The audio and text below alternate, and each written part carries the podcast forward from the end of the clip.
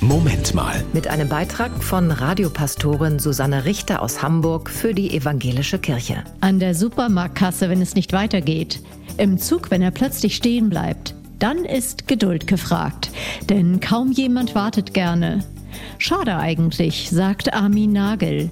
Er ist Wartespezialist, Comedian und Buchautor von Schöner Warten über den Umgang mit einem unvermeidlichen Zustand. Das ist eigentlich das Absurde daran, dass ich plötzlich Zeit geschenkt bekomme und wir erkennen es aber nicht, dass das Warten manchmal sogar ein Zeitgeschenk ist. Wenn man sich also ausreichend aufgeregt und telefonisch Termine abgesagt hat, dann heißt es umdenken. Schönes Warten ist selbstbestimmtes Warten, diesen Perspektivwechsel hinzubekommen dass man sagt, okay, ich kann meinen Bizeps trainieren, meinen Trizeps, ich kann aber auch den Geduldsmuskel trainieren. Wartezeiten können erfüllte Zeiten sein, sagt Armin Nagel. Und das können wir von der Adventszeit lernen. Denn die Adventszeit ist ja ein klassisches Beispiel für eine gestaltete Wartezeit. Die Adventszeit hat ja eine Dramaturgie, das Zelebrieren von Vorfreude. Schnell, schnell und hauruck geht nicht bei solchen inneren Prozessen. Weil man entwickelt sich ja auch. Man ist am, im Normalfall am Ende einer Wartesituation nicht mehr derselbe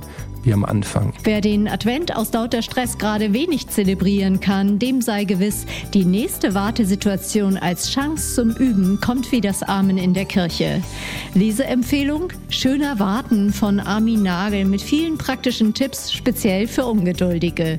Daumen hoch, sagt die Radiokirche. Das war ein Beitrag von Radiopastorin Susanne Richter aus Hamburg für die Evangelische Kirche.